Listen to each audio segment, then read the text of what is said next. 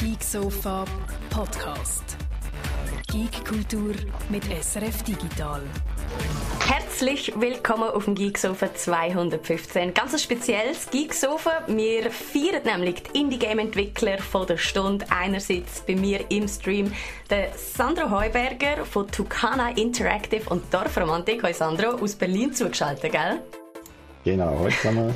Sehr schön. Und andererseits haben wir hier den Aaron Abt von Lululu Entertainment. Ihr habt Boomerang rausgebracht. Guten ersten Release gehabt? Ähm, ja, wir sind ziemlich happy damit. Es war äh, ziemlich aufregend und wir sind sehr zufrieden. Sehr schön. Wir wollen zwei Indie-Games vergleichen heute, die einerseits sehr viele Parallelen miteinander haben und andererseits doch sehr unterschiedlich sind. Und ich freue mich auf einen Austausch mit euch zwei vor allem, weil ein von euch, Sandro, du bist gemeint, in den letzten paar Wochen sehr, sehr, sehr prominent worden ist. Dadurch, dass ihr gleich zwei deutsche Computerspielepreise abgestaubt habt. Einerseits der Award fürs beste Debüt. Es ist euer erstes Spiel. Gratuliere dazu. Und gratuliere noch viel mehr zum zweiten Preis, den ihr gewonnen habt, nämlich der Preis fürs beste Game Design. Und man würde ja meinen, dass räumen so gestandene Studios ab, aber gerade beide Preise in einem Jahr abzuräumen, das ist wirklich eine Leistung, für die ihr gerade gefeiert werden in der ganzen Game-Industrie, kann man fast schon sagen. Also es läuft wahnsinnig bei euch gerade. Ja, äh, danke vielmals zuerst mal für die Einladung und für deine liebe Glückwünsche. Ähm, ja, das stimmt. Wir haben uns ähm, schon mega gefreut, dass wir überhaupt in drei Kategorien dann nominiert worden sind, so ein bisschen als Newcomer in der Branche. Die dritte, ähm, schnell, lass mich schnell dazwischen kumpen, ja. ist noch für das beste Familienspiel gewesen. Genau, ich, ja. ich hätte ja tippt, ihr räumt den ab und das beste Debüt. Ähm, mhm. Beste Familienspiel hat es dann aber nicht gegeben und trotzdem haben wir es irgendwie so indirekt überkommen, weil in der Laudatio von der, von der Jury haben sie ja schon erwähnt, dass das auf, über verschiedene Generationen und über verschiedene Game-Geschmäcker und eigentlich ein Spiel für alle ist. Also so indirekt haben wir auch der irgendwie überkommen. Wenn du meinst, ja, dann nehme ich das gerne mit, ja.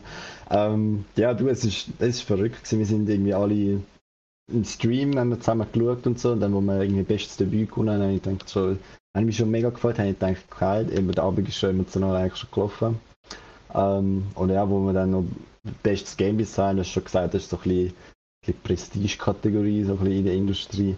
Wo wir das dann gewonnen haben, dann, äh, alle, alle Erwartungen gesprengt gewesen. Also ich da laut rumgeschrien, meine Nachbarn genervt, noch ein bisschen in der, in der Bude rumgekumpelt, nach dem 11 oder 10 ja. Sehr schön. Äh, wir haben ja auch so ein bisschen noch ein Primeur. Das heisst immer, Dorfromantik ist von drei Berli vier Berliner Studenten gemacht worden. Und äh, so selten wird erwähnt, dass du, Sandro, ja eigentlich ein Schweizer bist, aus Winterthur. Der Aaron ist gerade auch ganz erstaunt dass du Schweizerdeutsch redest.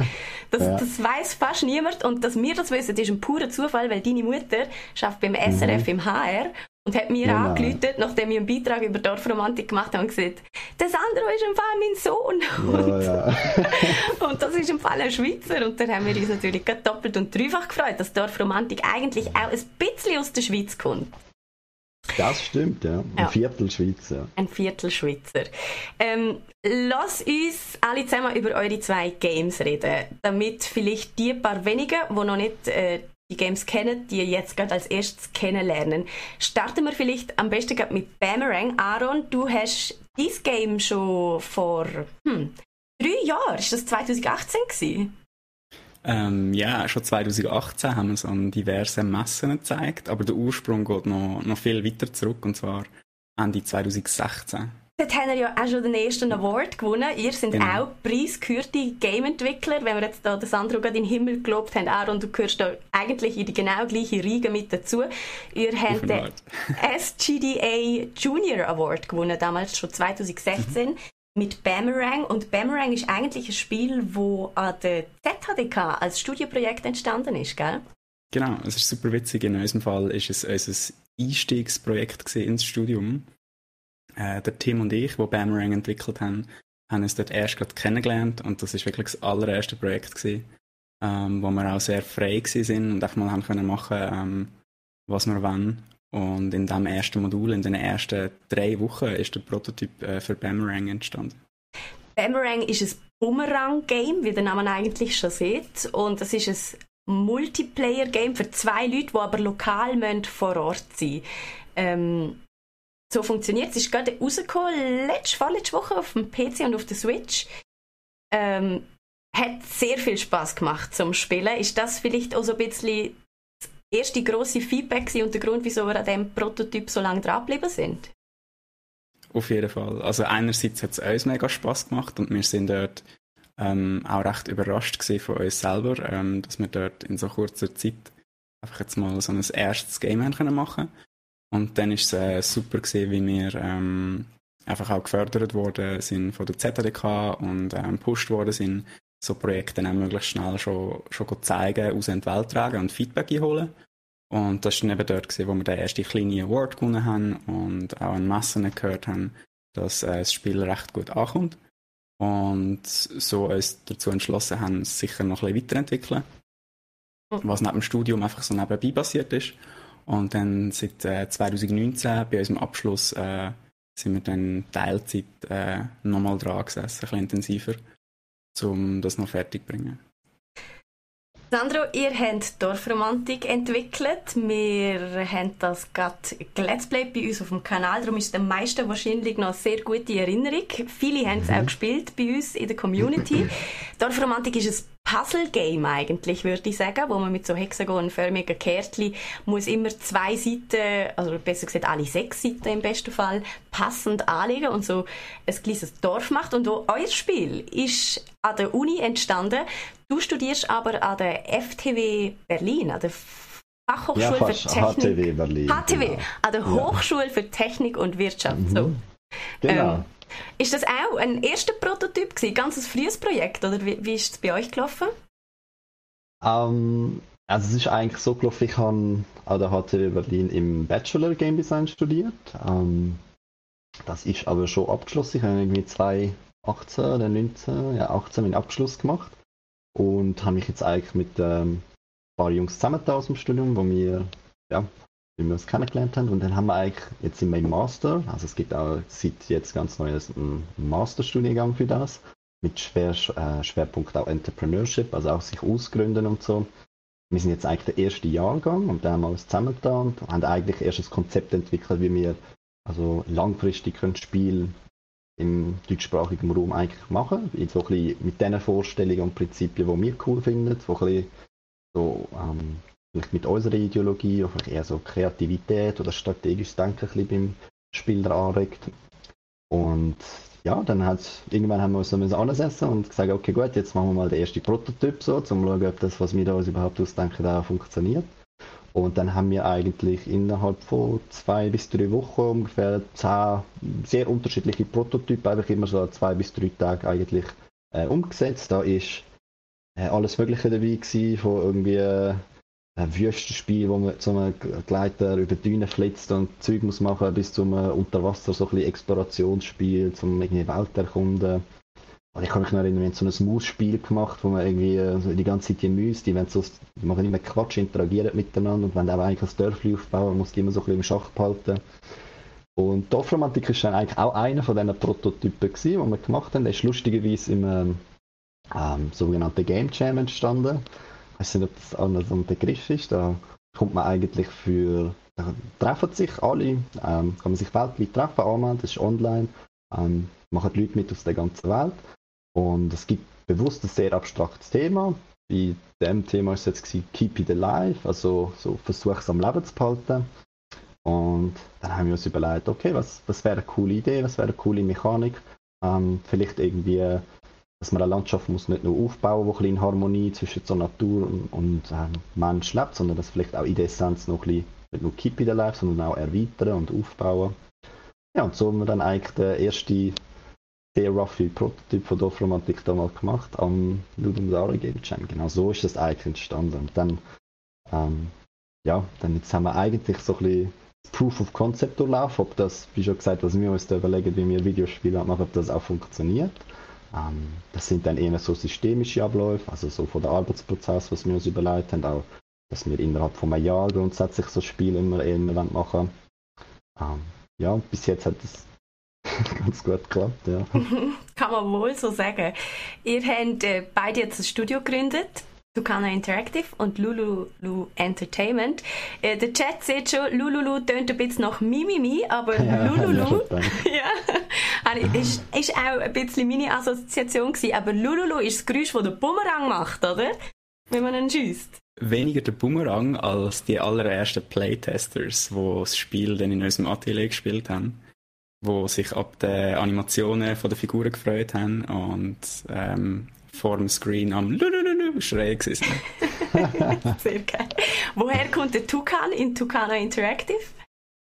Äh, gute Frage. Wir haben zuerst eigentlich ein anderes Logo gehabt. Wir haben zuerst mal äh, Highbird geheißen. Dann haben wir irgendwas mit dem Vogel irgendwie machen, weil wir schon mal gedacht hey, Vögel sind cool, die machen das die Wand. Ähm, sind irgendwie flippig unterwegs. Da haben wir aber gesehen, okay, da gibt es irgendwie schon Firmen, die in diesem Bereich so ein bisschen angesiedelt sind und auch durchaus andere Firmen ein bisschen versuchen wegzuhalten in dem Namen. Darum haben wir dann gedacht, hey, Tucano Interactive ist irgendwie frisch, ist farbig, ist ähm, ja, ein bisschen knuffig, so ein bisschen in die Richtung. Okay. Ja. wir haben ein Zweimann-Studio auf der Zürcher Seite, wer äh, gegen ein Viermann-Studio auf der Berliner Seite. Ist das zurzeit ähm, so die ideale Größe oder könnte man da gut auch noch ein, zwei Mal mehr brauchen? Ich frage gerade im Hinblick darauf, dass ja zurzeit die grossen Studios, habe ich das Gefühl zumindest, eher ein bisschen Problem haben, wenn es darum geht, Spiele rauszugeben. Also es wird eigentlich seit Anfang der Pandemie regelmäßig alles verschoben, abgesehen mhm. oder kommt halb fertig und kaputt raus. Und da kommt man doch recht das Gefühl über als Gamer, dass so ein großes Gaming-Studio führen zurzeit eigentlich nur Probleme macht. Ist das fast besser, wenn man da klein unterwegs ist zurzeit? Also ich denke, man hört immer wieder, dass ähm, viele kleinere Indie-Studios ähm, froh sind, dass sie ähm, relativ klein sind und aber auch sagen, sie finden, es gibt dann wegen so einen Sweet Spot, weil eine, eine gewisse Anzahl von Leuten brauchst du einfach. Und jetzt mhm. bei uns zu zweit haben wir schon gemerkt, wir sind, wir sind wahnsinnig an unsere Grenzen gekommen. Jetzt in dieser Abschlussphase, weil, weil einfach all, all die nötigen Schritte, was für ein Release noch braucht, auch mit dem so ein Do-it-yourself-Marketing, wo wir noch probiert haben zu machen, braucht bei uns dann einfach gerade etwas Kleines mehrere Wochen, weil wir nur zu zweit sind und dann auch noch Teilzeit daran arbeiten. Ähm, wir haben bei Boomerang ähm, zum Glück noch einen Musiker dabei gehabt, der gleichzeitig auch noch Sounddesign gemacht hat. Also in dem letzten Jahr vor allem sind wir viel auch zu dritt am Arbeiten gewesen, fast durchgehend. Das war recht cool. Gewesen. Und für unser nächstes Projekt, wo wir schon äh, ein bisschen in Angriff genommen haben, ähm, haben wir auch noch einen weiteren Kollegen aus dem Studium äh, dazu geholt. Äh, wo wir uns aber auch hoffentlich ein bisschen, ähm, versprechen, denn, dass das ein bisschen ringer geht. Und auch sonst würden wir uns wahnsinnig wünschen, für das nächste Projekt auch noch jemanden dabei haben, wo, wo mehr noch so ein bisschen die Business- und Marketing-Seite ähm, besser kennt. Mhm. Das Gefühl, das braucht es schon auch noch in einem ähm, guten Team. Das heisst, dein geschätzter Sweet Spot wäre so fünf bis sechs Leute? Weiß ich jetzt aus der Erfahrung nicht so, aber was ich so gehört habe, vielleicht so zwischen fünf und zehn, stelle ja. ich mir einfach so vor. Ist wahrscheinlich ja. recht angenehm, zum, zum immer noch etwas ähm, familiäres haben und auch sehr flexibel können sein. Und aber nicht einen riesigen Overhead mit, mit Management Mhm. Sandro, würdest du das unterschreiben? Ich finde es sehr spannend, was du sagst, weil mir fallen je länger mehr auf, wir haben sehr viele Parallelen, die uns vielleicht gar, gar noch nicht so bewusst sind. Ähm, ich habe nämlich vorher, ich habe schon gesagt, wir den Bachelor schon abgeschlossen. Wir haben eigentlich im Bachelor, habe ich auch schon mal mit einem Kollegen von mir, mit dem Timo, der ist jetzt auch mit mir im, im Tucana-Team drin, macht eigentlich das Programming hauptsächlich. Dort haben wir das zweite auch schon mal ein Spiel gemacht. Das ist so ein VR-Spiel so ein WISP hat das geheißen, so ein kreatives Aufbaustrategiespiel. Und da haben wir die ähnlichen Erfahrungen gemacht wie du. Wir haben das als zweite gemacht, haben dort auch im DCP so einen Nachwuchspreis gewonnen, sind eigentlich mehr so dort reingestolpert, haben eigentlich gar nicht so mega Feuer und Flamme für VR oder so die Sachen gewesen. Ähm, und haben dann eigentlich auch zwei Jahre gebraucht, um das Spiel rauszubringen. Und das ist, ähm, ich sage mal so, das hat nur funktioniert, weil wir sehr unwirtschaftlich geschafft haben, muss man so sagen. Also wir haben wirklich 10, 12, 14 Stunden Tage gehabt, am Wochenende häufig geschafft. So. Und am Schluss haben wir das so gebracht und dann haben wir einfach gesagt, so, okay, ähm, äh, ja, so, so können wir halt nicht weitermachen, weil wenn wir unseren Beruf wirklich ähm, ähm, ernst nehmen und das, was wir da machen, auch die nötige Plattform, die nötige ähm, ja, Professionalität geben, dann müssen wir irgendetwas ändern. Und das ist dann eigentlich so ein bisschen der Grund gewesen, wieso ich das gerade mache, was ich jetzt mache. Darum habe ich vorher schon ein bisschen angedeutet. Wir haben eigentlich sehr lange uns überlegt, wie wir arbeiten, was für ein, äh, was für ein System, was für Arbeitsläufe wenn man die typischen Probleme, die es in der Branche gibt, wie Crunch und so, wie gehen wir mit dem um? Wir haben uns da eigentlich sehr klar versucht, so eine Philosophie aufzubauen. Also wir arbeiten zum Beispiel sechs Stunden nur am Tag, dafür schaffen wir sechs Stunden so durch, auch wirklich produktiv. Ähm, so ganz viele Sachen, die sind uns irgendwie wichtig. Und ich stimme Aaron auch auf jeden Fall zu, ähm, wir sind auch bewusst zuerst mal vier. Ähm, wir werden auch sehr langsam eigentlich nur wachsen. Ich denke, unser Ziel ist erstmal maximal so bis sieben oder so gehen, weil die Gruppendynamik sich tendenziell so gerade ab sieben Leuten eigentlich sehr verändert in der Entscheidungsfindung oder auch ähm, gerade wahrscheinlich, wo ein bisschen der Idealismus rauskommt, was man wahrscheinlich auch wieder zusammen so es wahrscheinlich verbindet, dass man eher sehr, dass alle ein bisschen zu gewissen Sachen was sagen können, dass Prozess oder Entscheidungsfindung wahrscheinlich grundsätzlich eher demokratisch aufgestellt sind. Das wird natürlich je länger je schwieriger, so ein versuchen die Ideale und die Prinzipien zu verbinden mit auch versuchen eine gewisse Wirtschaftlichkeit zu haben. Das heißt, äh, das haben wir jetzt auch schon gemerkt, vielleicht ist es gar nicht so schlau, dass vier Leute über jeden Sound abstimmen und immer diskutieren, weil man ewig braucht für alles und dann muss man herausfinden, gut, was ist, wo geben wir Verantwortung ab, hey, das machst jetzt einfach du, du entscheidest das, das kommt schon gut und hey, da wollen wir alle darüber reden, es ist wichtig, dass alle irgendwie ihre Meinung einbringen. Ja, ich meine so, es verbindet uns ja, oder? Ich meine, die kleinen Teams, wir haben viel, viel Herausforderungen und viel Schwierigkeiten. Da können da muss ich dir wahrscheinlich nicht erzählen. Aber wir haben auch viel Stärken und ich glaube, es ist wichtig, dass wir uns auch diesen Stärken bewusst sind. Also wir können flexibel und viel agiler auf Sachen reagieren. Mhm. Ich weiß jetzt nicht, wie das bei euch ist, aber wir haben zum Beispiel auch darum, ähm, ähm, würde ich jetzt mal sagen, ein recht gutes Konzept gefunden jetzt während der Pandemie, das Spiel trotzdem umsetzen. Wir haben da, muss man ganz klar sagen, wir haben gar keine, Wahl, keine andere Wahl gehabt. Also mhm. wir haben Tucana Interactive jetzt eigentlich mit im Sommer in dieser Hochphase gegründet und darum eigentlich auch mit dem müssen umgehen. Und ich versuche, ich denke immer, ich, ich sehe uns im Kern alle als Designer, egal was wir jetzt machen, ob wir dann schlussendlich hauptsächlich Programming oder irgendwas machen. Und auf einer abstrakten äh, so Ebene ist für mich Design ist nichts anderes als permanent wirst du vor das Problem gelöst, hey, äh, vor das Problem gestellt, hey, jetzt wenn wir das probieren machen, hey, jetzt haben wir das Problem. Und es ist unsere Aufgabe, kreative Lösungen für das finden. Und so so haben wir eigentlich genau auch, ähm, sind wir mit der Situation in der Pandemie jetzt umgegangen, mit grundsätzlich mit unserer Situation, wenn wir denken, hey, wir haben davon eigentlich keinen Plan, wie machen wir das, wie können wir das besser machen. Ähm, ja, haben wir immer einfach versucht, das zusammensetzen, kreative Lösungen finden und dann das so ein bisschen machen. Hm. Über die kreativen Lösungen müssen wir gleich unbedingt noch reden. Zuerst, Aaron, möchte ich da nochmal einhaken. Ist das dir auch ein Begriff, was der Sandro so sieht? So 12, 14 Stunden arbeiten. Ich meine, du hast es gerade vorher schon angetönt, gerade so, wenn es gegen Release hingeht, ist es crazy streng geworden, wenn man nur ein Zwei-Mann-Team hat. Man sieht ja immer so, das Problem von diesen kleinen Teams ist, dass sie so viel Hüte tragen Jeder muss irgendwie alles machen und tausend Sachen. Hat man irgendwie die Verantwortung.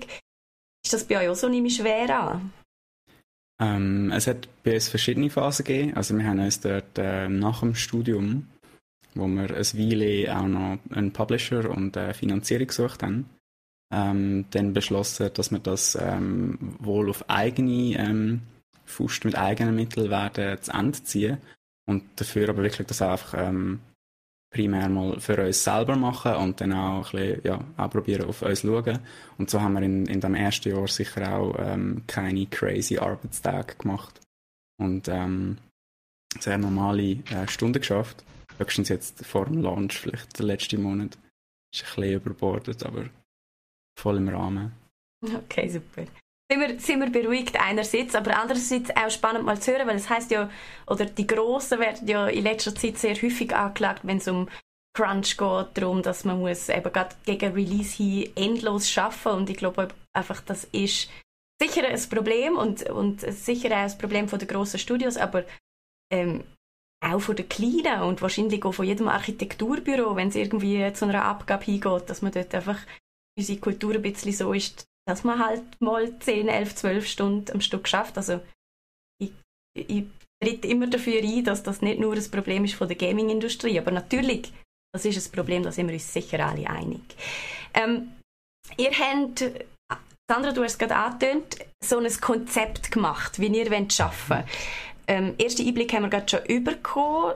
Das Motto von dem Konzept ist ja gewesen, es muss in einem Jahr umsetzbar sein, oder? Das ist so ein bisschen die Maxime gewesen. Es muss einfach in einem Jahr stehen und fix fertig sein. Ein wahnsinniges Ziel. Ich kenne kaum ein Spiel, wo in einem Jahr ähm, entstanden ist. Wo habt ihr überall müssen Abstrich machen und wo habt ihr auch müssen einschränken, dass das überhaupt irgendwie könnte aufgehen?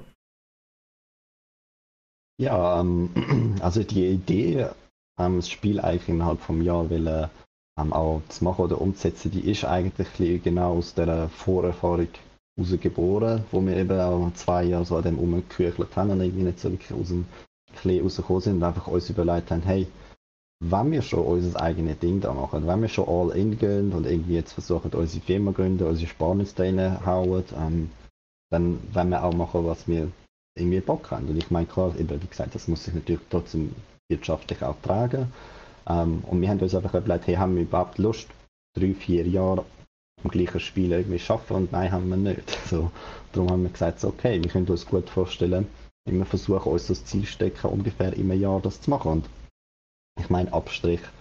Ähm, ja, klar, es ist, ich glaube, es ist, äh, man kann es vielleicht Abstrich nennen. Ich finde, es ist eher ein, ein, ein für uns, also als vielleicht manchmal ein bisschen chaotischer, kreativer Haufen, ist es sehr gesund, auch gewisse so Constraints oder ein bisschen Grenzen uns ähm, vielleicht auch wirklich so bewusst aufzusetzen und auch zu schaffen. Also gerade so die, die Rahmenrichtlinien ähm, uns ein bisschen festzulegen und sagen, hey, wir versuchen das immer Jahr, wir ziehen das immer Jahr durch, hilft auch immer super später nachher in der Entscheidungsfindung. Wenn es darum geht, hey, wenn wir die Features und das noch einbauen und das und das und das, dann haben wir gesagt, nein, wenn wir nicht. Und das ist auch so ein bisschen, wir haben natürlich geschaut, dass Sachen schön ähm, auch aufeinander abgestimmt sind. Also so ein bisschen, Dorfromantik ist eigentlich ein gutes Proof of Concept von dem, was wir uns ein bisschen vorstellen. Das ist ein Konzept, ähm, beinhaltet sehr gut die Philosophie von, so ein unser, von unserem Spielgefühl oder von unserem Game Design, was wir haben. Wir, wir setzen auf eine sehr ähm, simple, einfache Kernmechanik, die aber trotzdem hoffentlich elegant ist und sehr viel Tiefe bietet. Also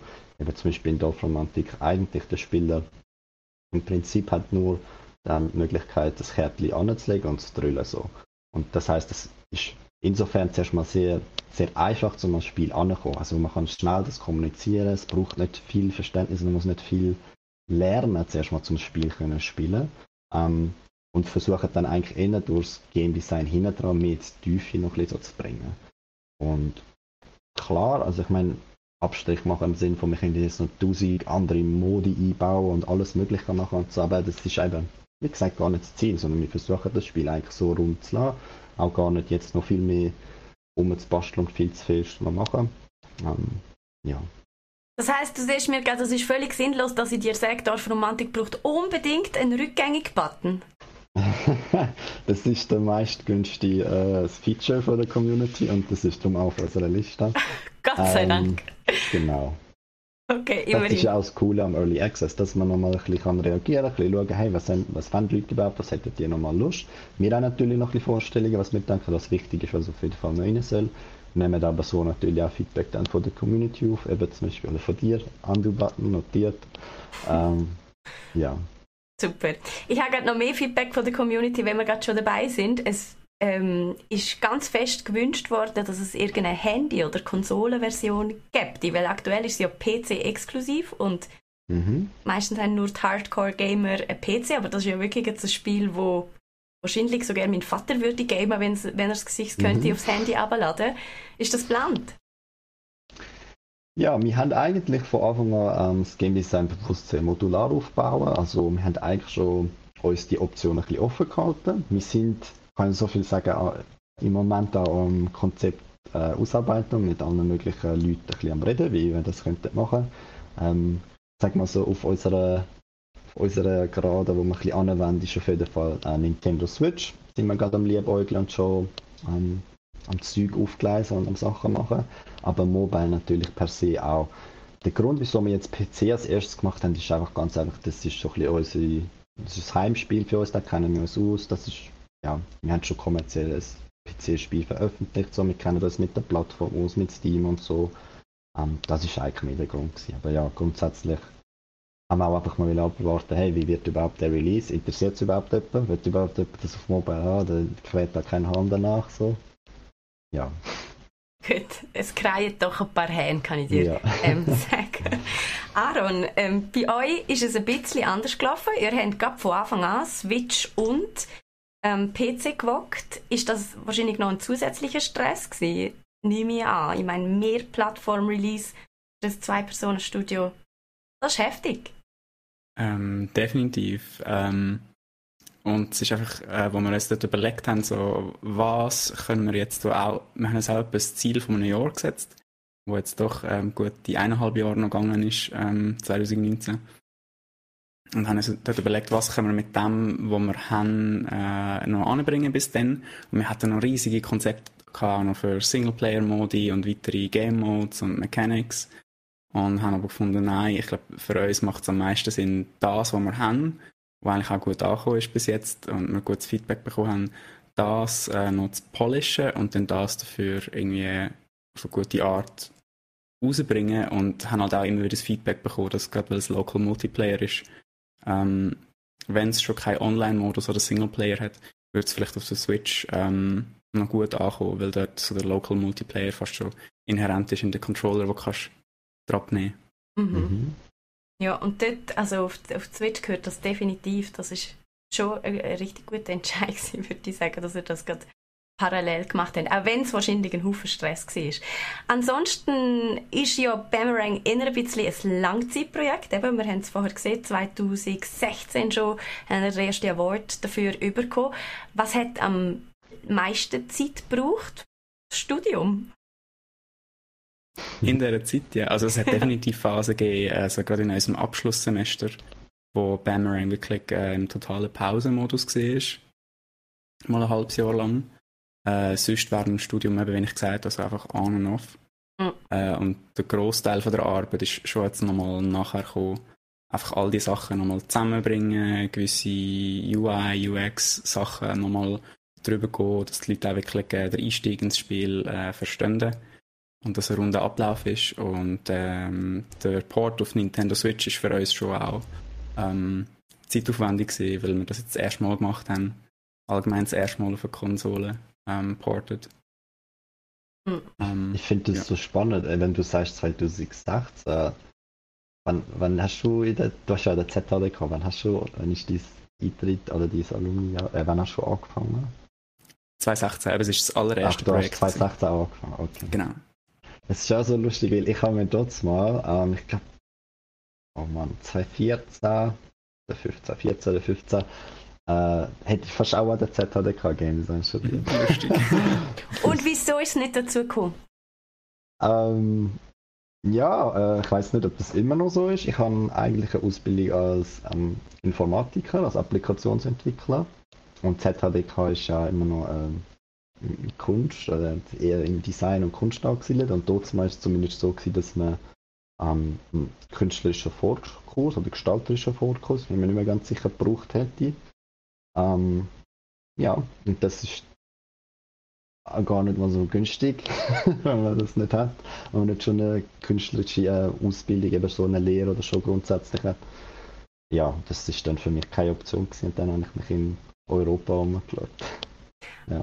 Können, können wir so einen kleinen Überblick machen? Zuerst mal, Aaron, ist das noch so? Braucht man einen Vorkurs, um an der ZHDK studieren? Schon, gell? Generell nehme ich an, dass es immer noch so ist, dass man entweder den Vorkurs hat oder ähm, Berufserfahrung in einem relevanten Bereich, was aber meistens ja irgendwie noch schwierig ist, ähm, sich zu vorstellen für die meisten. Mhm. Ähm, was es aber auch noch gibt, ist, ähm, dass Ausnahmen gemacht werden, sogenannte mhm. Und so haben wir doch auch ähm, zwei, drei in der Klasse gehabt. Und äh, unser Kollege, der für das nächste Projekt äh, mit uns mitschafft, hat zum Beispiel genau diesen Background gehabt. Äh, Applikationsentwicklerlehre äh, ohne Vorkurs. Das ist auch angenommen worden. Aaron, für all die, die zulassen und vielleicht auch Ambitionen haben, kannst du uns so einen kleinen Überblick in der Schweiz geben? Was, wo kann man in der Schweiz Game Design, etwas mit Game Design studieren? Und was steht so für was? Mhm. ähm, habe ich leider nicht gerade den kompletten Überblick und bin ich äh, immer noch so in meiner Zürich-Bubble gerade daheim, wo ich mich jetzt einfach äh, auskenne, dass es nebst der ZWK, wo ich studiert habe, auch noch ähm, die private SAE gibt, wo eher spezialisierte Studiengänge auf ähm, Game Art, wo man eher ähm, Game Grafik lernt oder Game Programming hat, wo hingegen ja an der ZHDK ein sehr generalistisches Studium ist, wo man ähm, wirklich jede Aspekt von, vom Spiel entwickeln oder eher Spieldesignen lernen. Mhm. Ähm, und ich sonst, ob es äh, so ist, ich glaube die HSL, oder? Die Luzern hat das gehabt. Mhm. Ah, stimmt, ja. mal, als ich rumgeschaut habe. Genau, ähm, in Luzern gibt es Digital Ideation heißt es dort. Mhm. Ähm, wo auch wieder einen spannenden Ansatz hat äh, mit einer Aufteilung von Klassen, so wenn ich es in, in, Erinnerung habe, ähm, in einen eher technischen Teil und eher einen Designteil, wo man sich auch dort so ein bisschen spezialisiert. Mhm. Ich glaube, ich weiß nicht, ob das noch so ist, wo ich mich dazu glaube, ich glaube in Graubünden hat es noch was, wo vielleicht auch so ein Teil vom Studiengang ist. Ja, bin mir ganz sicher. Was, vielleicht wahrscheinlich an der HTW. Kur. Ja, ich glaube es. Ja. Ähm, und im, im Welschland gibt es eben auch noch Möglichkeiten, genau, aber stimmt, sie sind ja. natürlich schon relativ begrenzt in der Schweiz. Mhm. Ähm, Sandra, du hast in dem Fall europaweit umgeschaut. Mhm. Hast du dich für Berlin entschieden? Hat es da auch noch Alternativen gegeben und wieso Berlin? Ja, ähm, also es war eigentlich relativ einfach gewesen. Mein Budget war bescheiden gewesen. Ich bin dort mal dann auf Gamescom geflitzt und habe mir gedacht, gut, dort schaue ich mir einfach alle Unis an. Dort hat es viele internationale gehabt. Ähm, sind, ich habe dort noch gar nicht so eine Vorstellung gehabt, okay, Berlin oder wie, also immer ist mir gar nicht also um die Stadt gegangen. Ich habe mir hauptsächlich die Unis angeschaut. Ähm, und HTW Berlin ist eigentlich in Europa schon hat einen recht guten Namen, ist auch eine von der ähm, ältesten, ich sag mal so staatlichen ähm, wirklich Game Design Studiengänge. Es gibt ja schon viele private, die ein etabliert sind. ZADK ist ja zum Beispiel auch schon recht früh dabei gewesen, was cool ist. Ähm, genau, ich habe mir glaube Leipzig noch angeschaut. Das hat in Barcelona, bin ich lange dabei gewesen, Schweden ist im Rennen gewesen, Stockholm. Ja, und am Schluss Berlin. Wie hat es mich dort verschlagen, genau. Ich nehme an, du bist nicht traurig über die Entscheidung. Berlin hat ja auch wahnsinnig viele Förderprogramme, wo ihr irgendwie überall ein bisschen so reingerutscht sind, oder? Ja, das ist ein sehr guter Punkt. Ich finde es ein sehr wichtiger Punkt, wo ich glaube noch viel Potenzial in der Schweiz wäre. Ähm, grundsätzlich, es gibt in, der, in Deutschland gibt so sogenannte Landesförderung, also das kann man ein vergleichen, das ist dann pro Bundesland, also ein bisschen wie pro Kanton, dass zum Beispiel jetzt Zürich sagt, hey, wir wollen bei uns lokal ähm, fördern. Das heißt, ähm, man muss natürlich einen Antrag stellen. Das läuft jetzt da bei uns, zum Beispiel konkret in Medienburg, Berlin-Brandenburg. Die kommen eigentlich ursprünglich aus der Filmförderung. Ähm, genau, und die fördern aber auch audiovisuelle Inhalte. Dazu zählen auch Games, aber auch so eher VR- oder AR-Anwendungen, so, so dem Thema. Und dann geht eigentlich an mit einem Thema. Es muss natürlich kulturell irgendwie förderbar sein. Man muss natürlich einen Businessplan bringen, einen Recruitmentplan, Zeitplan.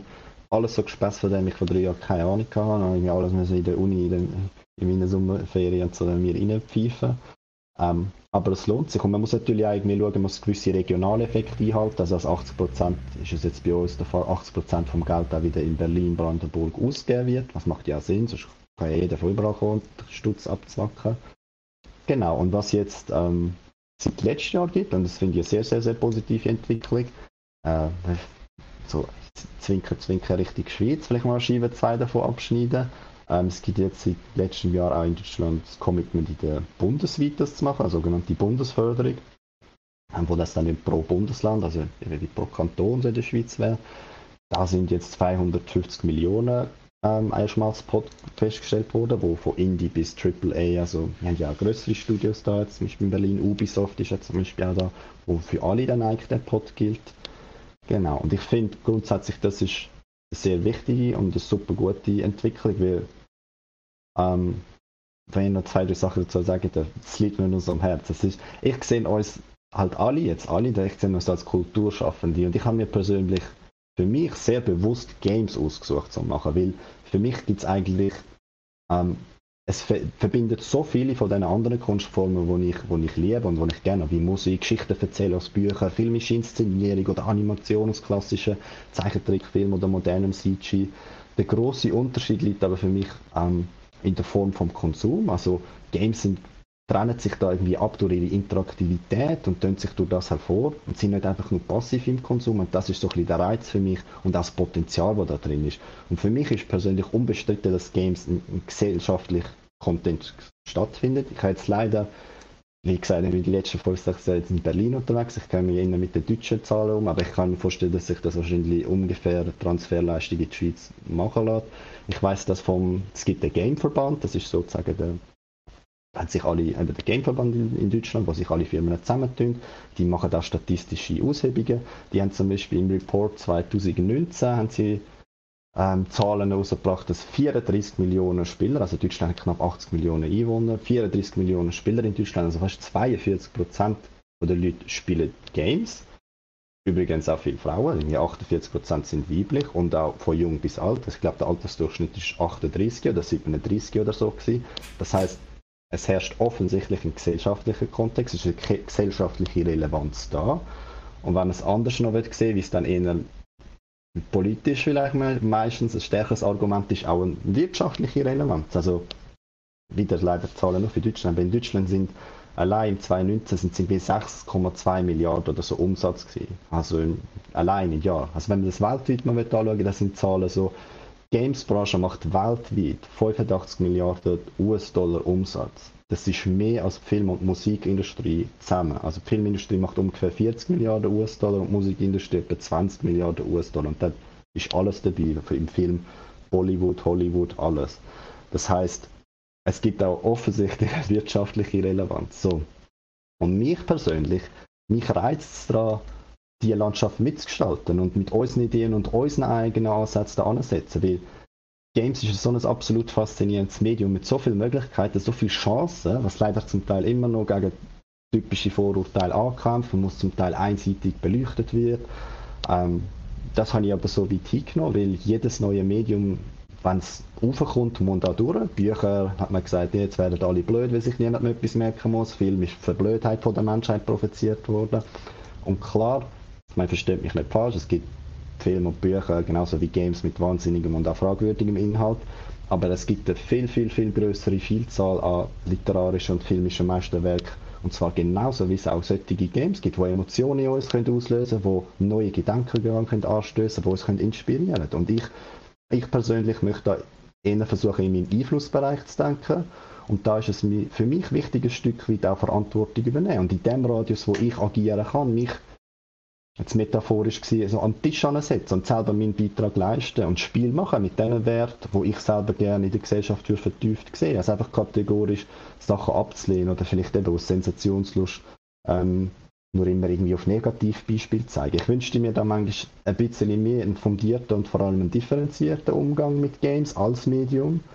Ähm, ich finde es zum Beispiel auch cool, dass wir alle da an einem Strang ziehen. Ich sehe uns alle in einem Boot, wo irgendwie auch ein bisschen fürs Gleiche kämpfen darum bin ich ja da, darum nehme ich mir auch die Zeit mega gern. Ähm, ja, und ich, ich, merke in Deutschland, das ist jetzt langsam, kommt das ins Rollen und so. Und die Schweiz genauso. Das ist so viel Potenzial. Ein Land von Designern, von Kreativen. Ähm, ja, wir sollten dem eine Bühne geben. Mhm. Wie gesagt, gesellschaftlich wie wirtschaftlich, sehr relevant. Ich glaube, wir können das eins zu eins unterschreiben, Sandra. Ich habe auch ein bisschen Gänsehaut, muss ich gestehen, nach deinem Plädoyer. Ähm, ich glaube, Deutschland hat da, also in der Schweiz ist das natürlich sehr ähnlich, was die Zahlen anbelangt, die du gerade aufgezählt hast. Ansonsten aber nehme ich das ganz unterschiedlich wahr. Die Schweizer Game-Szene, die wird ja so die hat es früher eigentlich, also die Game-Entwickler-Szene, die hat es früher eigentlich einfach nicht gegeben. Also vor gut genau. zehn Jahren vielleicht eine Handvoll Studio. Der Peter schreibt da bei uns im Chat, also in den 90er Jahren, wo er hat Game Design studieren oder Games machen, mhm. hat, er genau die Möglichkeit gehabt, das in Paris zu machen. Und das ist etwas Einziges, was es damals gegeben hat. Mhm. Ähm, also da, da, hat sich viel geändert und die Schweiz ist so eine wachsende Industrie. Ich würde sagen, so eine Kurve steil nach oben. Wir haben über 120 Game-Entwickler-Studios mittlerweile, die machen einen Haufen richtig tolle Züge. Es ist jedes Jahr eine größere Freude gewesen, am Ludicious Game Award, was so das Schweizer Pendant mhm. ist zum äh, deutschen Computerspielepreis. Die Spiele mhm. sehen wir sind richtig traurig, gibt es den um. Mhm. Ähm, und in, in Deutschland ist es ja ein bisschen umgekehrt. Dort ist man zuerst ja gross dabei in den 90er mit Crytek und Co. und ist eigentlich so weltweit fast schon ein Meme gewesen, dass wenn, mhm. wenn die Welt kann, die Spiele spielen, die in Deutschland produziert werden, mhm. dann haben sie geile Maschinen und dann sind sie super mit dabei und so. Und mhm. dann ist das ja so alles ein bisschen zusammengebrochen irgendwie mhm. mit wo, Ganz genau. Crytek gegangen ist und es kommt wieder so ein bisschen, habe ich das Gefühl. Erstens mit euch, mit euren Indie-Studios, wo immer mehr tolle Sachen machen und zweitens auch eben wie du schon gesagt hast, Ubisoft, ähm, Mainz auch, wo, wo eine grosse Niederlassung hat. Ähm, wieso ist die weggebrochen und ist, hat das also ein bisschen Lebenshaltungskosten? Ich meine, du hast vorher schon gesehen, Sandro, äh, dein Budget war begrenzt, gewesen, darum Berlin die Schweizer Game-Entwickler sagen immer, es ist so schwierig, sie müssen ne-, nebenbei noch arbeiten, weil die Lebenshaltungskosten mhm. so hoch sind. All die Studios gehen irgendwo auf Polen, weil man dort einfach viel günstiger äh, kann Sachen entwickeln als eben in Deutschland oder in der Schweiz. Mhm. Haben ihr da eine Lösung? Kann man da etwas dagegen machen? Und Klar, ja, auf jeden Fall. Also es sind, das sind wirklich sehr gute und sehr wichtige Punkte, weil du hast es schon sehr gut aufgezeigt. Es hat mal eine sehr florierende Industrie jetzt zum Beispiel in Deutschland da eigentlich gegeben. Ähm, meiner Meinung nach ist es ein politischer Diskurs gewesen. Also ich weiß nicht, das ist vielleicht euch allen noch ein Begriff, die Killerspieldebatte, wo vor allem in Deutschland sehr ausführlich und sehr weit und immer austragend und bei jedem Ding vorgekommen ist. Da hat man lange kämpfen. Das hat vieles, sehr, sehr vieles kaputt gemacht in Deutschland. Und wir müssen das jetzt auch nicht zu groß an Glocke hängen. Also wenn man Deutschland jetzt mal im europäischen Vergleich anschaut, dann sind wir, das ist Deutschland, merkt man, ist ungefähr zehn Jahre hinten drin. Also wenn man nach Großbritannien ähm, schaut, wenn man nach äh, Frankreich schaut, eben Ubisoft schon gerade erwähnt, wenn man nach Schweden schaut, DICE, Battlefield, ähm, das sind alles Länder, die haben sich vor 10, 15 Jahren gesagt, hey, das, was, das, was ich gerade gesagt habe, wir sehen da eine gesellschaftliche Relevanz, wir sehen da eine wirtschaftliche Relevanz, ähm, Darum machen wir Standortförderung, wir investieren in sowas. Das ist auch nicht etwas Neues oder Komisches. Das gibt es in ganz vielen anderen Industrien auch, dass andere Industrien gefördert werden, weil man sagt, hey, da ist Potenzial für uns da, wir als Staat investieren jetzt da Geld, wir locken die Firmen da an, wir tun, äh, wir tun zum Beispiel schauen, dass es Ausbildungsplatz gibt, dass man in Universitäten das studieren kann, dass man auch vielleicht eine Lehre für sowas machen kann. Dafür bieten wir Infrastruktur, dafür stehen wir da. Und das sind Sachen, das gibt einen Return of Value in 10, 15 Jahren. Also Firmen wie Ubisoft, die sind nicht aus dem Nichts gekommen. Die sind sehr bewusst zum Beispiel von Frankreich so gefördert worden. Firmen wie DICE, gerade Schweden und das ist sehr groß dabei. Die verkaufen jetzt eigentlich gerade alles in Deutschland auf, ähm, wie sie so viel Stutz haben, wie sie so erfolgreich sind, weil sie die letzten 10, 15 Jahre den, den Nährboden hatten, wo sie haben können florieren und etwas machen. Darum, da ist noch viel, da ist noch viel Luft nach oben. Ähm, ja, Mhm, definitiv. Aber man merkt, aber ich glaube, das würden wir auch alle unterschreiben, es wird besser. Von Jahr zu ja, Jahr. auf jeden Fall. Mhm. Es ist auch wichtig, dass wir das immer in, ins Thema bringen. Darum ist es auch cool, dass es so Sachen gibt. Darum ist die Sendung cool, darum ist es cool, was der Aaron macht. Das sind alles das, trägt alles einen Teil dazu bei. Und das ist, mhm. ja, Definitiv. ist wichtig. Und cool ist übrigens morgen Abend als 10 vor 10. Die berichtet nämlich auch über Dorfromantik. Und so viel Einblick geben wir jetzt einfach hinter Kulissen. Ähm, es ist genau das, was der Aaron äh, vorher gesagt hat. Sie haben eigentlich einen Beitrag machen über ein Killer-Game, das es eigentlich noch gerne gibt und das ein bisschen so ähm, an Skandalglocke hängen. Und dann habe ich mich ein bisschen aufgeregt darüber, dass das ähm, schon wieder der Plan ist und habe gefunden, ihr könntet ruhig einmal irgendwie zeigen, wie vielfältig Games sind und was die eigentlich alles zu bieten haben und dass Games eben nicht nur immer schiessen und alle umbringen und wir sind alles Psychopathen und erziehen Terroristen sind, sondern dass es auch eben so viele andere Videospiele gibt und dass alle Leute letztendlich eigentlich Videospiele spielen, auch die, die wahrscheinlich den Skandalbeitrag geplant haben, wissen gerne, dass sie Gamer sind und auf ihrem Handy ja wahrscheinlich erst eins oder andere installiert haben. Ähm, Dorfromantik mhm. vor allem hat mich auch noch sehr an äh, Brettspiele erinnert. Auch das ist ja so eine große Schnittstelle. Ist schon sehr von dort inspiriert, oder? Also ich meine, das ähm, Siedler von Kartan und Carcassonne in Meier können es nur hören, die Vergleich. Ihr habt scheinbar eher an Tetris denkt beim Machen. Ja, das stimmt, weil ähm, das ist das, was ich vorher angesprochen habe, weil das eher so eine Kernmechanik ist. Im Tetris auch ist eigentlich eine relativ simple Kernmechanik. Der Spieler kann nur ein Objekt drüllen. That's it, aber es bietet so eine Tiefe, so eine Spieltiefe trotzdem, was man daraus machen kann. von dem her, das ist sicher ein von dem inspiriert. Grundsätzlich haben wir uns aber auf jeden Fall auch am, am, am Brettspiel orientiert, also gerade auch im Visuellen. Wir haben den, den haptische, so ein bisschen Brettspielartige Look haben. Es ist halt sehr ein Handpainted Artstyle, den wir jetzt für Dorfromantik gewählt haben. Ähm, da haben wir uns auf jeden Fall umgeschaut und inspirieren lassen. Ein anderer Ansatz war zum Beispiel, gewesen, ähm, wir haben wollen, dass Screenshots oder Videos von, von Dorfromantik sich schon gut kommunizieren lassen. Also wenn ich jemandem einen Screenshot zeige, man sieht schon hexagonale Teile und irgendwie da sind Sachen drauf, dann tut man das vielleicht automatisch so, ja, okay, irgendwie so ein Puzzle, so ein bisschen, ah, ich kenne ja Siedler von Katan, okay, das ist so ein bisschen anlegen und schauen und so. Das ist schon so ungefähr das Gefühl ist und nicht so, okay, da geht es jetzt wahrscheinlich um, keine Ahnung, dass man da unten nachher in die Welt reingeht und dort um, keine Ahnung, irgendwie ein FPS auf einmal ist oder irgendetwas so.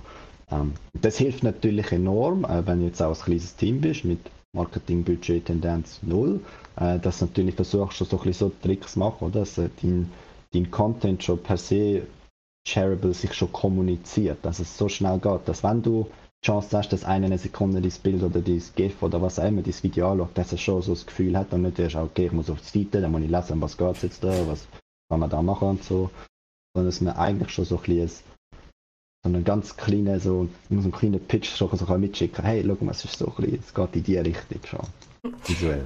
Der Guido, mein Chef, sieht das immer, äh, es muss giffable sein und man merkt, dass alles giffable ist. Ähm, Aaron, ist Boomerang auch giffable? Ich würde sagen schon, oder? Ich würde schon sagen, ja. Ähm, es, ist, äh, es ist ja sowieso im Spiel recht äh, überschaubar, was für Mechaniken es gibt. Und äh, wir haben aber das Gefühl, durch die doch auch sehr bunte Ästhetik und die lustigen Animationen haben wir doch gefunden, dass es recht äh, gut äh, anspricht. Also dass Leute gut darauf ansprechen. Das ist lustig. Mega. Zum Beispiel bei euch habe ich mir direkt gedacht, okay, das ist ein Coop-Spiel, oder? Das muss ja. ein Coop-Spiel sein. Das ist so, so Sache, das ist voll gut gemacht. Das haben wir direkt so das Gefühl, also okay, cool. Mhm. Im Chat kommt gerade noch die Frage, oder ist schon von Ravili gekommen, ob ihr eigentlich eigene Game, Game Engines bastelt habt, oder habt ihr um das einen grossen Bogen gemacht? Sagen wir auf drei, was wir gebraucht haben. Okay. Also, Eins, zwei, Unity. Unity. okay, gut. Ähm, somit wäre das geklärt. Nein, ist die Antwort. Ähm, Aber dazu, darf ich dazu etwas sagen? Immer. Nur ganz kurz. Ähm, das ist übrigens eine von der coolsten Sachen. Also wenn ihr im Chat kann, wenn ihr überlegt, hey, ich hätte eigentlich mal Lust, Videospiele machen. Es ist nie einfacher gewesen, Games zu machen als jetzt. Man kann literally ein Engine abladen for free. Unity ist gratis, Unreal Engine ist die andere große, die man kennt, auch gratis. Ähm, zahlt dann erst, wenn man einen gewissen Umsatz macht oder so. Aber eben, wenn ihr es einfach mal anschaut und für euch mal privat was machen, Macht das Abo laden, probiert einfach mal aus. Es ist nie einfach. Ich habe höchsten Respekt. Wir haben von diesen Entwicklerstudios aus den 90ern geredet.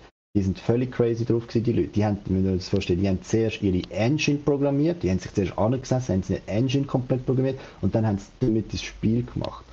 Next Level. Also ich meine, heutzutage, dass wir überhaupt den Luxus haben, so eine fertige Engine abladen, mit dem arbeiten, mit dem Zeug machen, das ist voll cool. Es ist nie einfach gewesen, Games zu machen. Darum, wenn es irgendjemand interessiert, go for it. Unity 3D, die Welt ist sehr bekannt, sehr breit und die andere, die man kennt, ist die sogenannte Unreal Engine.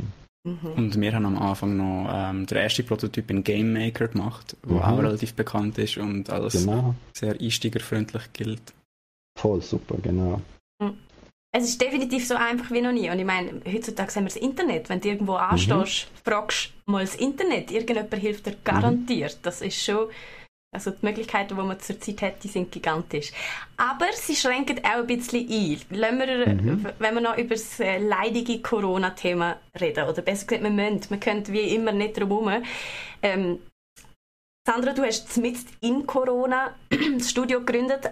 Aaron, du kennst es mhm. noch von vorher so ein bisschen, wie es anders war, aber ja, auch du, Aaron, äh, Sandro, hast also ich meine, eure Pläne sind anders gewesen, oder? Ihr habt eigentlich schon ein, äh, ein Büro gehabt, das für euch eingerichtet gewesen wäre, wegen all diesen Preisen und Förderungen, die ihr bekommen habt, die jetzt einfach leer steht, nehme ich an.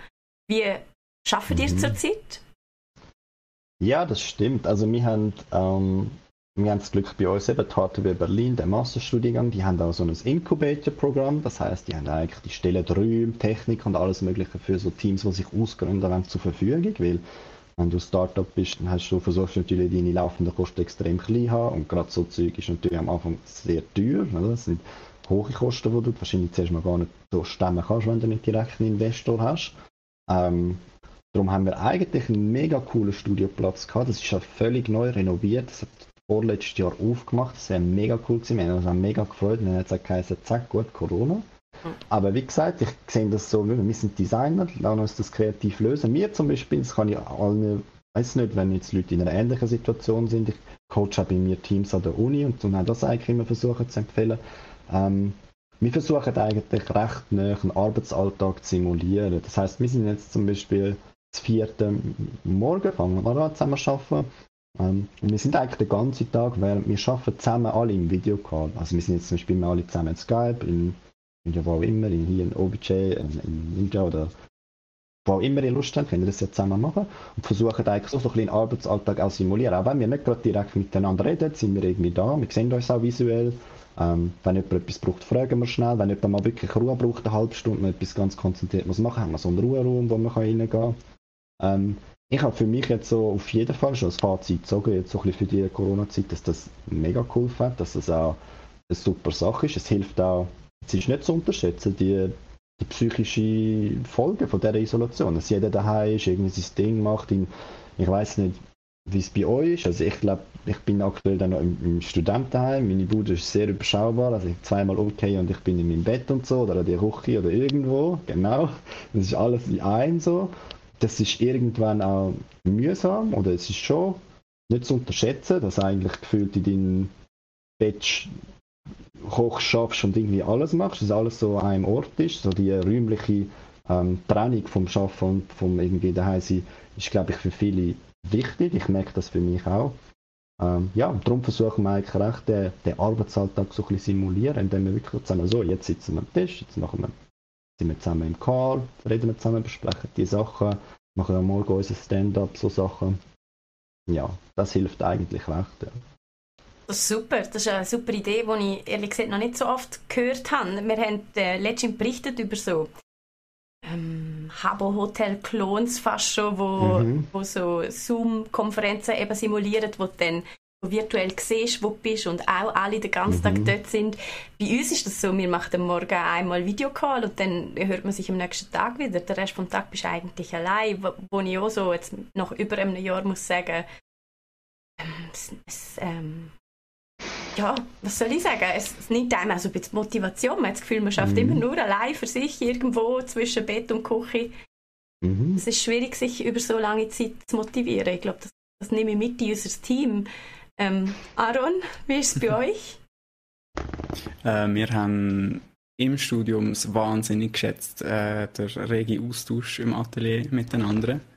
Und haben nachher schon ein bisschen ähm, uns Gedanken gemacht und gewusst haben, dass wir nach dem Studium jetzt irgendwo daran weiterarbeiten Und uns dann mega gefreut, dass wir Teil haben können sein äh, im Swiss Game Hub, im Mentorship-Programm, das sie angeboten haben. Äh, und dort einen Atelierplatz bekommen haben, in einem Raum, mit äh, ungefähr 10, 15 anderen Entwicklern in diesem Programm. Und das war auch mega cool, gewesen, aber dann ist es auch recht schnell gegangen, wenige Monate. Und dann ist äh, Corona, Corona gekommen ist und wir eigentlich fast alle ins Homeoffice gegangen sind. Und jetzt wieder einfach zu zweit auch halt über Videocalls äh, uns austauscht haben.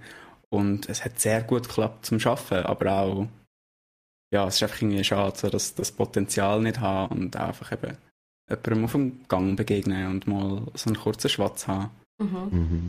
Ähm, Videospiele, muss ich ganz ehrlich sagen, haben am Anfang, also gerade mir, mega geholfen. Wir haben hier in der Community bei SRF Digital äh, zuerst wöchentlich dann tägliche Turniere am Abend veranstaltet, wo wir uns im Voice-Chat getroffen haben und miteinander einfach mhm. irgendwie Runde Mario Kart gesagt haben, jeden Abend.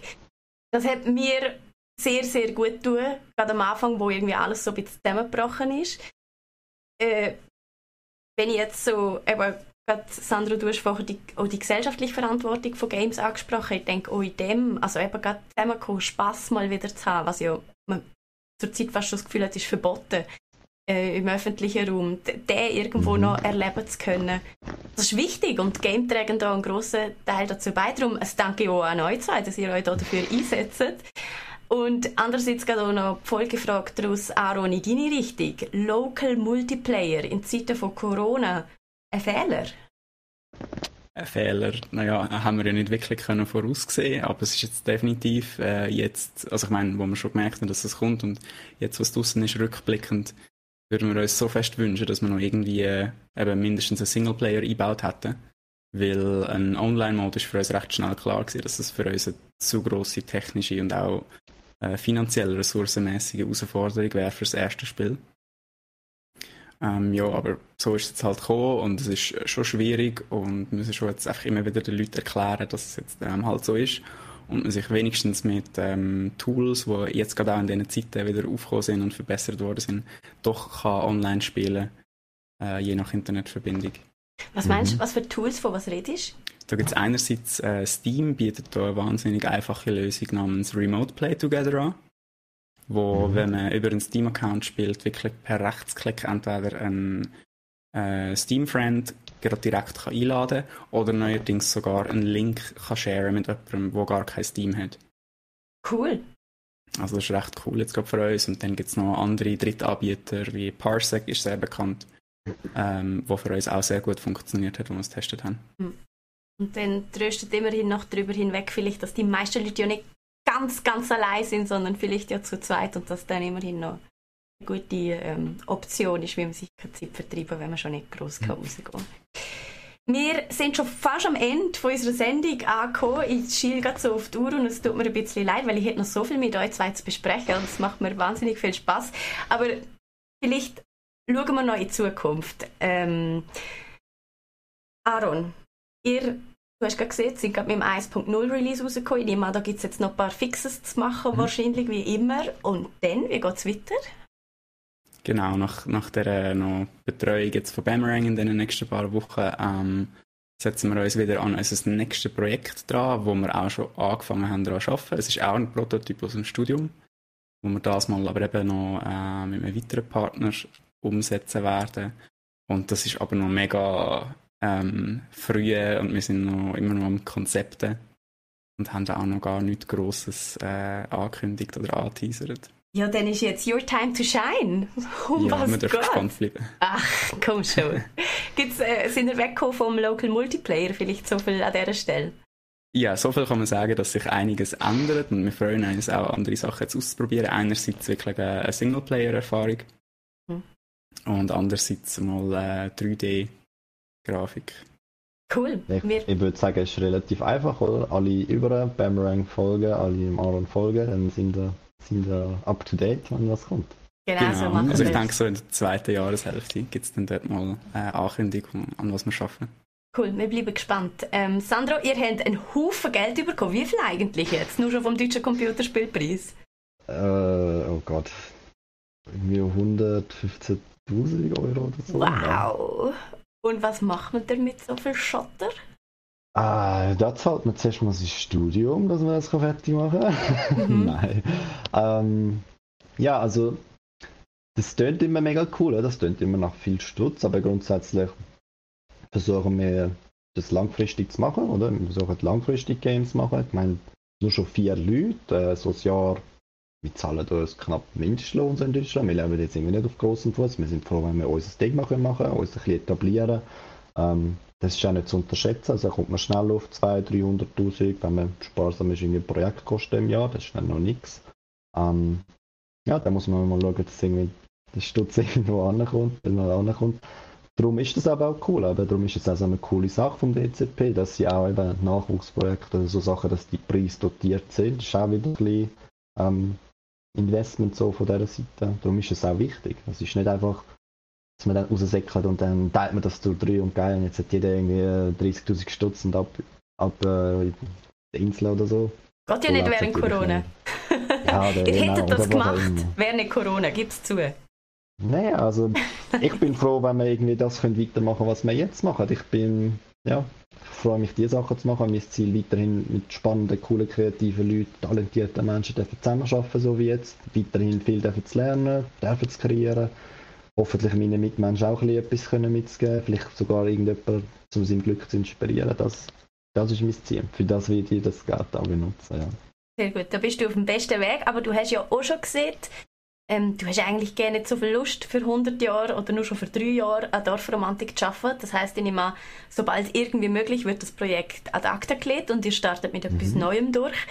Neun äh, ungenutzte Prototypen würden ja noch rumliegen Wird es ein von denen oder gibt es einen neuen Game Jam Marathon?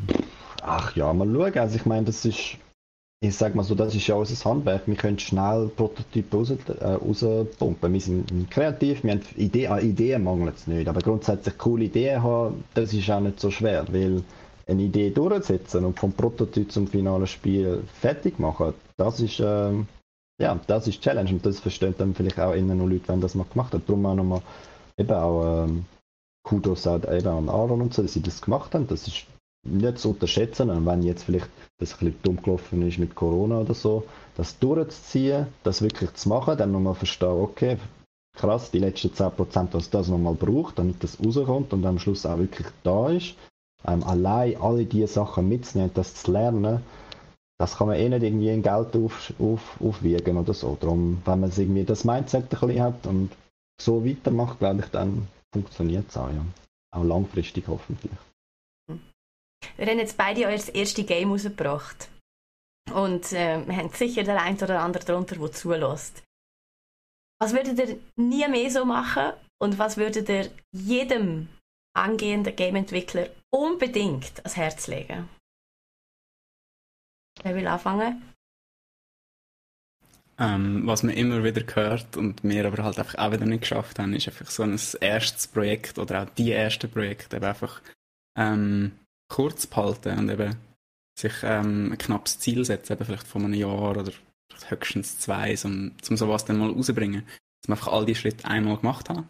Und auch wir fühlen uns jetzt einfach ähm, viel mehr parat jetzt für die nächsten Games. Mhm.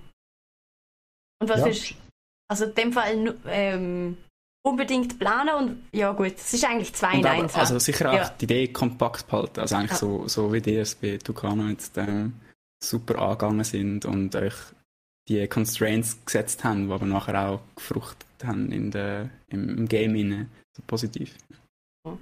Ja, kann ich nur unterschreiben. Ähm, ich muss auch sagen, dort zum Beispiel, schon mal erwähnt, wir haben vorher schon mal so ein Spiel schon mal in der Uni so ein bisschen gemacht und versucht, das kommerziell im zweiten noch zu veröffentlichen. Dort haben uns alle gesagt, hey, machen da nicht mehr lange um, zack, hauen das raus die nächsten Monate. Haben wir natürlich nicht drauf gelassen, haben wir alles Mögliche noch wollen machen und alles herausfinden.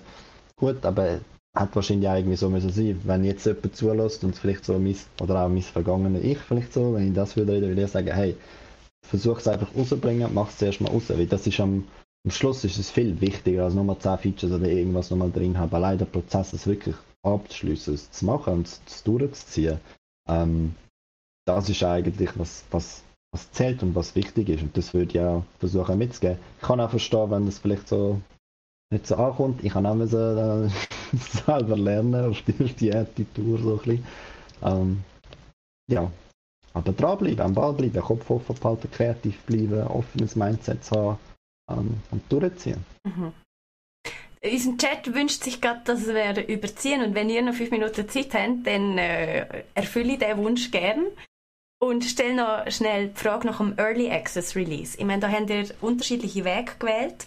Dark Romantic Mhm. ist aktuell im Early Access Status, noch bis Ende Jahr und Boomerang ist mit 1.0 Release eigentlich fix fertig auf dem Plan. Warum habt ihr Early Access gewählt und Aaron, warum habt ihr euch für ein 1.0 Release entschieden? Also wir haben es uns überlegt, Early Access, und haben, haben auch mit Leuten geredet, ähm, äh, die das schon gemacht haben und ob, ob sie es eine gute Idee finden.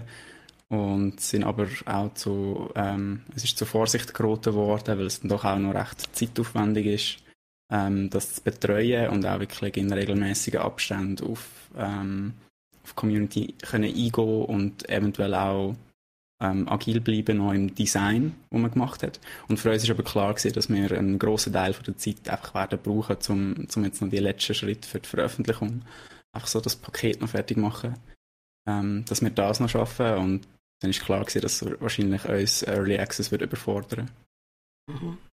Mhm. Ja, das sind sehr gute Punkte. Das sind eigentlich Punkte, gewesen, wieso wir uns überlegt haben, wieso wir auch kein Early Access eigentlich wollen machen ähm, Wir haben das auch eigentlich nie vorgehabt. Die Idee ist eben eigentlich, gewesen, wie gesagt, wir haben letzten August mit der Entwicklung angefangen und haben gewusst, gut, wir wollen es diesen Sommer ungefähr fertig haben. Wie gesagt, ungefähr im Jahr. Wir haben aber, wir haben dann noch im Dezember schon mal so erste Versionen veröffentlicht in so einem Steam Festival und haben sehr, sehr, sehr viel Feedback bekommen. Wir haben sehr viele Leute gesagt, hey, das hilft mir auch irgendwie in das Spiel, das gibt mir voll viel, weil ich am Abend irgendwie mal ein bisschen abschalten kann und spielen kann und so. Und das ist ein starker Faktor gewesen, wieso wir uns auch dazu am Schluss entschieden haben, zu einem Early Access zu gehen. Aber natürlich auch die Punkte, die Aaron gesagt hat, sind sehr wichtig. Also wir sind, wir haben die Entscheidung, glaube ich, im Januar oder Februar oder so gefällt.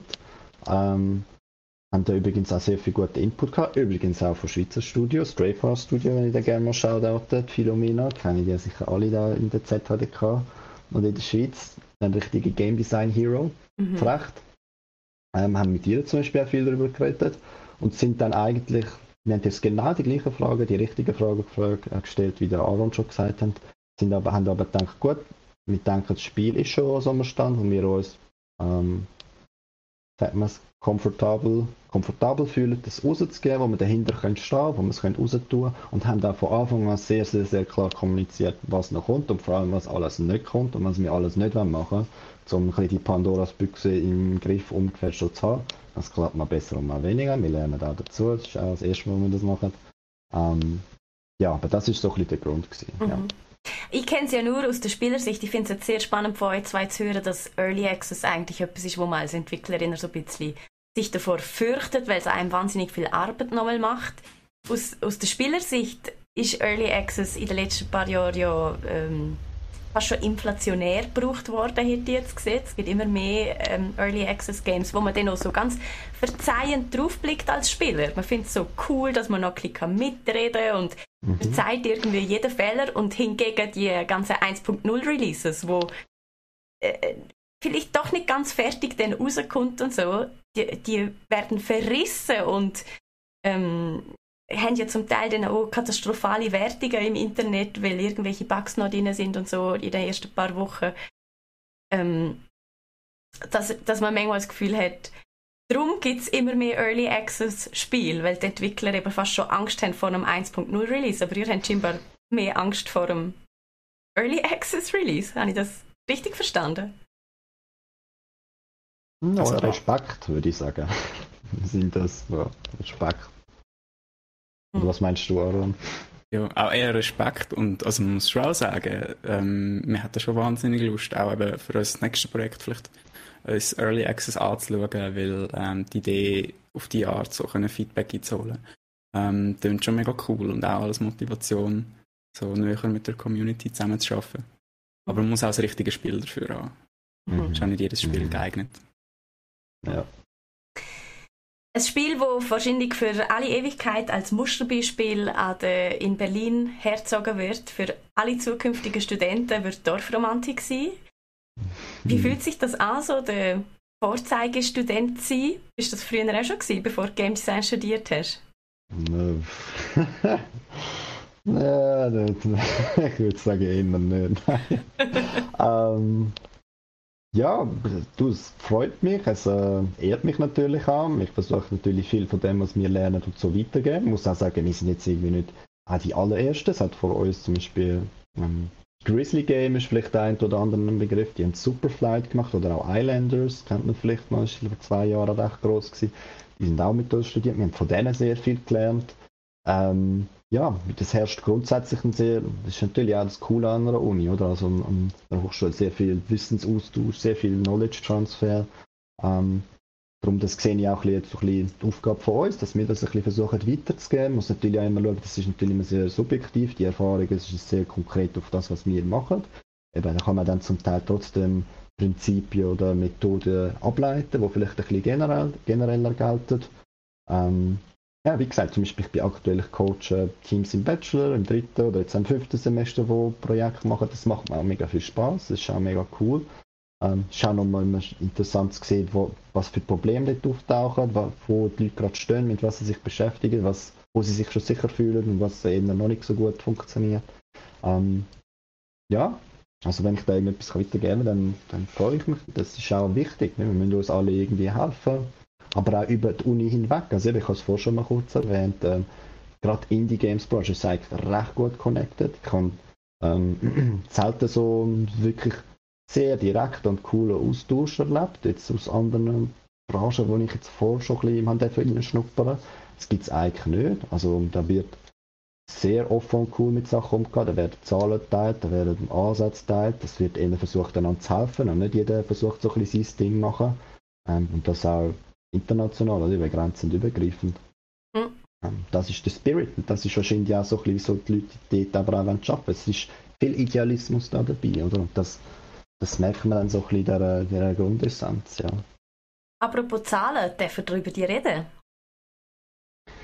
Äh, also ich sage immer gern, die Leute haben ja sehr viel verkauft und diesen das und alles gemacht. Ähm, ich sage immer gern, dass, wie gesagt, wir haben ähm, ja, die Landesförderung bekommen vom Medienboard, das sind irgendwie 110'000 so. Mich freut es mega, dass wir die können zurückzahlen schon. Das ist mega cool. Und mich freut es, dass wir auf jeden Fall ähm, das ganze Jahr uns ein Gehalt können zahlen und unser Studium können finanzieren und das durchziehen, ja. Also keine Verkaufszahlen von Dorfromantik an dieser Stelle?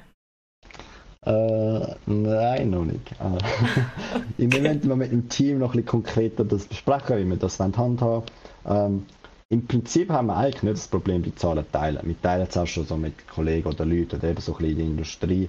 Was wir aber auch schon eben jetzt, ich habe es mir jetzt vor kurz angesprochen, was wir schon bemerkt haben, ist, es entsteht sehr schnell ein falscher Eindruck von wegen, ah, okay, jetzt sind die alle Millionäre, die haben es ausgesorgt, der ist ja euch voll gut und so. Und ich verstand das schon, weil bevor ich jetzt, sagen wir mal, unternehmerisch selber tätig war, habe ich auch nicht wirklich eine Vorstellung gehabt, ey, was kostet das eigentlich, was kostet die Firma aufbauen, was kostet äh, Cater zahlen, wenn du das fair willst machen, willst du korrekte Löhne zahlen, jetzt auch, wo man Sachen anfangen auslagern, Community Management oder Marketing, ist wichtig, dass das die Leute richtig bezahlt sind, dass die Sozialabgaben richtig sind, dass das alles korrekt funktioniert und das kostet dann auch schon sehr viel Geld. So. Und das ist natürlich, ähm, ja, wenn wir es irgendwie ein bisschen versuchen, so richtig machen, dann auch wichtig. Und dann steht manchmal, habe ich in den letzten paar Wochen auch gemerkt, schnell ein, ein, ein falsches Bild auch so ein bisschen, wie das jetzt abläuft, dass man dann, dann gefühlt das vierte zu Steam läuft, der Cash holt und dann durch vier und ab geht's und so. so das leider nicht. Da haben noch ein paar andere Hände auf, anstatt nur ihr, ihr vier, nehme ich schwer an. Ähm, Aaron, könnt ihr da ein bisschen offener kommunizieren? Eine Woche seit Release. Hm? Wie sieht es aus mit euren Zahlen? Also bei uns ist es so ähnlich, dass wir das noch nicht so zusammen abgesprochen haben, wie und ob wir das ähm, können teilen oder wollen teilen. Wir haben es auch einfach so in unserem Game Design Umfeld ab und zu schon ein bisschen austauscht und so so ein bisschen Inputs eingeholt, was andere Leute meinen. Ähm, grundsätzlich kann man einfach sicher sagen, dass jetzt unsere Zahlen wohl kaum auch über jetzt nächstes Jahr äh, einen guten Teil vom Projekt äh, werden finanziert haben. Aber eben, wir sind einfach wahnsinnig happy mit, mit dem Zeug, das wir jetzt gelernt haben oder dabei und dass es schlussendlich auch gut angekommen ist und wir mit dem auch können jetzt fürs nächste Spiel zeigen, ähm, was wir können und was wir jetzt hier schon für Erfahrungen gemacht haben. Mhm. Ähm, und so ist für uns eigentlich die Bilanz äh, super. Ihr habt beide zwei tolle Games in die Welt gesetzt. Ihr habt beide für das schon wahrscheinlich zu Genüge oder genug kommt man wahrscheinlich nie über, aber positives Feedback überkommen. Ihr ähm, habt aber trotzdem einen sehr äh, unterschiedlichen Weg. Also ich meine, Dorfromantik ist in aller Munde. Ich glaube, es gibt kein Game-Magazin auf der Welt bald, wo in der letzten Woche nicht darüber berichtet hat. Mit Boomerang ist es nicht ganz so gleich erfolgreich, auch wenn es ähm, eben, wenn du siehst, wir sind sehr zufrieden und, und dass echt eigentlich alles gut läuft. Dimensionen sind ja doch andere. Der Chat fragt hier, inwiefern spielt da Glück vielleicht eine Rolle, dass man gerade zur richtigen Zeit am richtigen Ort ist oder inwiefern hat man das vielleicht auch selber in der Hand? Was meint ihr? Ich denke, es ist eine mega Mischung. Also, es sind so viele Faktoren, die mitspielen. Und gerade äh, bei Games, wo, wo so viele Games an einem Tag rauskommen, ist, glaube Glück schon auch immer ein Faktor. So, ähm, was kommt in dem gleichen Zeitraum raus und so. Ich habe das Gefühl, wir haben, wir haben da jetzt eher Glück gehabt für unsere Verhältnisse. Ähm, mhm. Und sonst, ja, halt einfach früh gesehen, jetzt auch wenn man eine neue Spielidee anfängt, eben, wie kann man sich vorstellen, dass es doch auch ähm, vermarktbar ist. Und das probieren wir uns jetzt beim nächsten Spiel schon auch mehr ähm, Gedanken dazu machen. Und irgendwie den, den Mix zu finden, was haben wir Bock zu machen, was haben wir auch das Gefühl, ähm, ist nachher einfacher zum Verkaufen. Mhm. Mhm, ja, auf jeden Fall. Also es sind wie immer da, wenn es schon richtig gesagt es spielen immer so viele Faktoren da mit. Ähm, und am Schluss ist es nicht immer schwer zu sagen, was jetzt da welcher Faktor genau tragend ist oder wo es hauptsächlich abgeht. Ähm, ich denke, bei uns kommt auf jeden Fall, wenn wir gar nicht drum, drum diskutieren, klar, viele geht es ja uns allen so, wir fühlen, viele fühlen sich vielleicht gerade aktuell ein bisschen eingesperrt und müssen vieles verzichten, Freunde, Familie sehen, Sachen zusammen unternehmen, Zeug erleben, aber auch eben die Grenzen so ein bisschen andere kreative Welten wieder überschreiten. Und da ähm, ist natürlich meiner Meinung nach, als vorher schon mal gesagt habe, Kunst und Kultur so als wichtige Pfeiler von der Gesellschaft gefragt. Und dazu erzähle ich eben uns Games auch. Und jetzt der Ansatz von unserem Spiel natürlich sehr bewusst hat, Dorfromantik haben wir sehr bewusst designt, dass es ruhig, entschleunigend ist, ein bisschen hilft zu entspannen, ein bisschen was anderes machen. Das sind jetzt natürlich Bedürfnisse, die sind das letzte Jahr wahrscheinlich vermehrt aufgekommen. Also jetzt im Gegensatz zu vielleicht vor. Da haben sich vielleicht Leute mehr nach Action und nach anderem Zeug gesehen oder dass irgendwie Abwechslung so in der Richtung ist. Und jetzt ähm, ja, ich wüsste nicht, ich könnte auch nicht sagen, ob das der gleiche Erfolg hat, wenn das gerade nicht so wäre. Ähm, ich finde aber auch wichtig, nochmal darum zum Thema, so ob eines erfolgreicher ist oder das andere oder so. Erfolg ist immer relativ, die Frage ist was. Ich meine, das eine ist ein wirtschaftlicher Erfolg, ja okay, das lässt sich einfacher messen anhand von Zahlen, aber es gibt so viele andere, also so wie vom Erfolg. Ich habe es vorher schon mal kurz gesagt, das Spiel fertig machen, das durchziehen und auf den Markt bringen, ist per se schon ein riesiger Erfolg. Und wenn man ähm, das Wissen, das man daraus gewinnen kann, als, als auch irgendwie Wert ein bisschen versuchen zu quantifizieren oder ein bisschen zu sehen, dann ist es ein voller Erfolg. Ich finde, Boomerang ist ein, ein Erfolg. Es ist da, es ist draußen, ähm, es läuft. Das, da machen schon, das ist schon 80%, äh, 90% ist schon draußen von Leuten, die denken, ich mache mal ein Spiel und ich mache mal irgendwas, weil ich habe eine coole Idee. Absolut. Ich, ich hätte das in keinster Weise klar reden, falls das irgendwie so angekommen wäre. Und Boomerang macht sehr viel Spaß zum Spielen, das kann ich dir auch noch sagen. Also jemand, der es schon hat dürfen ausprobieren es kann, kann ich also beides nur wirklich wärmstens empfehlen. Dorfromantik und Boomerang 2. Ich sage es jetzt einfach so, Schweizer Indie-Games auf dem Weg zum äh, Welterfolg. Ich würde es euch auf jeden Fall beiden sehr wünschen. Nur das Beste für euch. Vielen Dank für eure Zeit. Es hat mir sehr viel Spaß gemacht, mit euch das alles können zu diskutieren. Und ähm, ja, ich glaube, das ist es auch schon gewesen. Wir müssen noch ganz schnell am Schluss von unserer Sendung einmal sagen, wie es bei uns weitergeht. Und ich bin jetzt gerade total aus dem äh, Konzept. Ah ja, Returnal. Nächste Woche ist der Guido wieder zurück. Er spielt mit euch Returnal, bevor wir uns dann Resident Evil Village anschauen, auf das ich mich riesig freue. Ähm, endlich mal wieder ein AAA-Titel. Ich glaube zwar noch nicht dran, dass er wirklich pünktlich rauskommt. Er wird bestimmt noch irgendwie verschoben bis nächste Woche. Aber wir drücken alle die Daumen, dass es vielleicht äh, ja doch mal reibungslos über die Bühne könnte gehen. Wäre doch mal wieder eine schöne Abwechslung, oder? Würden wir uns wahrscheinlich alle darüber freuen. In diesem Sinne, Sandro, Aaron, vielen Dank und nur das Beste für eure Zukunft. Und jetzt machen wir, wie immer, sagen wir alle zusammen so, ähm, Adieu! Tschüss. Ciao, ciao. Danke, danke vielmals. Sehr gut, danke euch. Tschüss.